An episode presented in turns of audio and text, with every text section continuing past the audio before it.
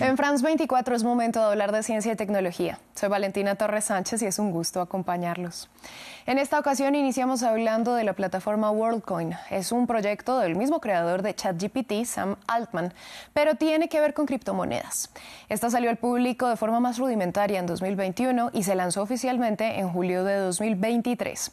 Puntualmente pide que las personas escaneen el iris de sus ojos con esa esfera que vemos en pantalla. Recordemos que el iris es una huella única de cada persona. A cambio, los usuarios reciben una identificación digital llamada Iris Code y criptomonedas gratis. Cuando comenzamos a mirar la escala que queremos alcanzar, vimos que la huella digital simplemente no tiene suficiente entropía o información para distinguir a un ser humano de mil millones de seres humanos, porque hay un punto en el que comienza a dar falsos positivos. Entonces, cuando estábamos mirando los diferentes datos biométricos que podíamos usar, el iris era el único que en realidad era el más confiable y resistente para la escala que queríamos alcanzar, porque el iris tiene suficiente entropía para distinguir a todos los humanos entre sí. Desde 2021, el proyecto WorldCoin tenía dos conceptos clave. El primero, una renta básica universal, y el segundo, ofrecer un servicio financiero para la mayor cantidad de personas posible en el mundo. Pues ahora la compañía lo que anunció es que permitirá que gobiernos y empresas puedan usar las bases de iris recolectados de sus más de 2 millones de usuarios. Según los responsables, serviría para sistemas de votación, acceder a plataformas o incluso para reclamar cupones.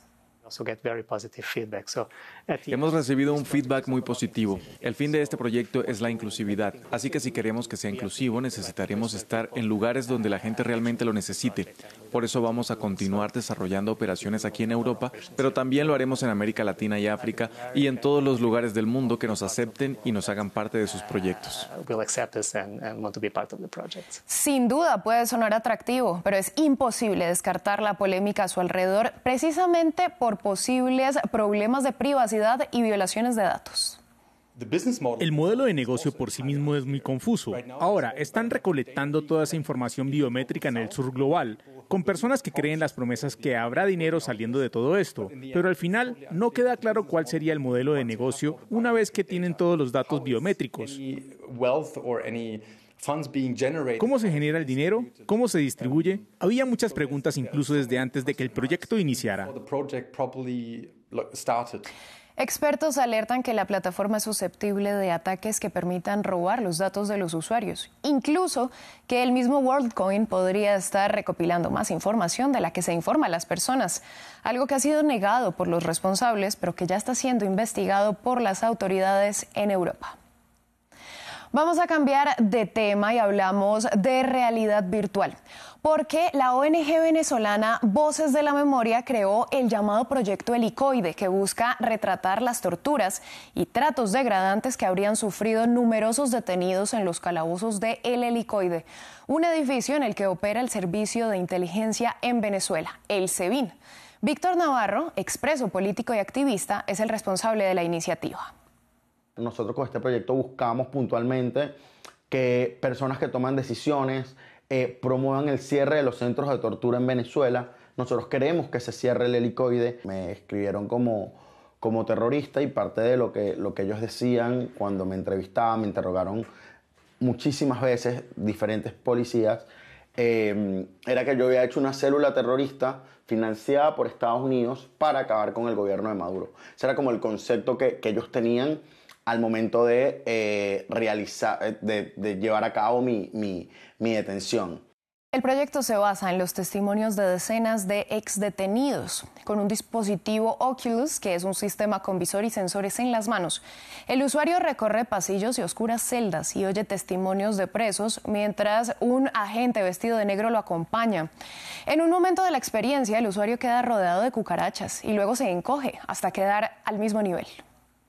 Hay un momento en la experiencia donde eh, tú te pones al mismo nivel de una cucaracha y eso sale porque los comentarios, en varios de los, comentarios de las víctimas nos decían a nosotros, eh, te hacen sentir como una cucaracha. O ese hacerte sentir como una cucaracha representa directamente la deshumanización que, hay en la tortura y que ellos ejercen de manera sistemática. Recordemos que la Corte Penal Internacional investiga posibles crímenes de lesa humanidad cometidos en Venezuela durante el gobierno del presidente Nicolás Maduro. Y según Navarro, el helicoide es el mayor centro de tortura no solo de Venezuela, sino de América Latina. Todo esto es negado por el gobierno de Caracas, que asegura que se está instrumentalizando a la justicia internacional como arma política. De hecho, Maduro calificó el helicoide como referencia moral hace poco.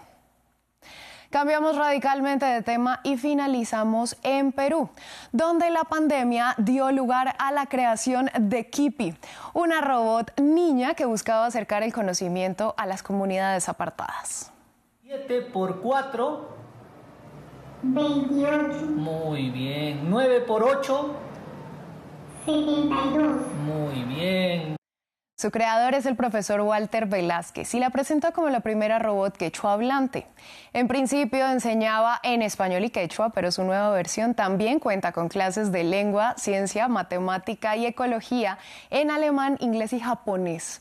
Ya hay siete kipis fabricadas con material reciclable y lo que se considera basura electrónica, que recorren comunidades de Colcabamba acompañando a unos 30 niños de zonas rurales donde el acceso a Internet es casi inexistente.